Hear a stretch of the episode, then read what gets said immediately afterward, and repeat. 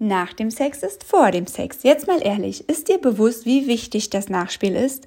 Oder fällt das durchaus öfters mal der Müdigkeit zum Opfer? In dieser Folge spreche ich darüber, was Aftercare bedeutet und nenne dir einige Gründe, warum das so ein wichtiges Thema ist. Außerdem habe ich dir noch ein paar Do's und Don'ts zur Inspiration mitgebracht, um euer Nachspiel zu einem Vorspiel für noch mehr Lust werden zu lassen. Neugierig? Dann hör jetzt rein.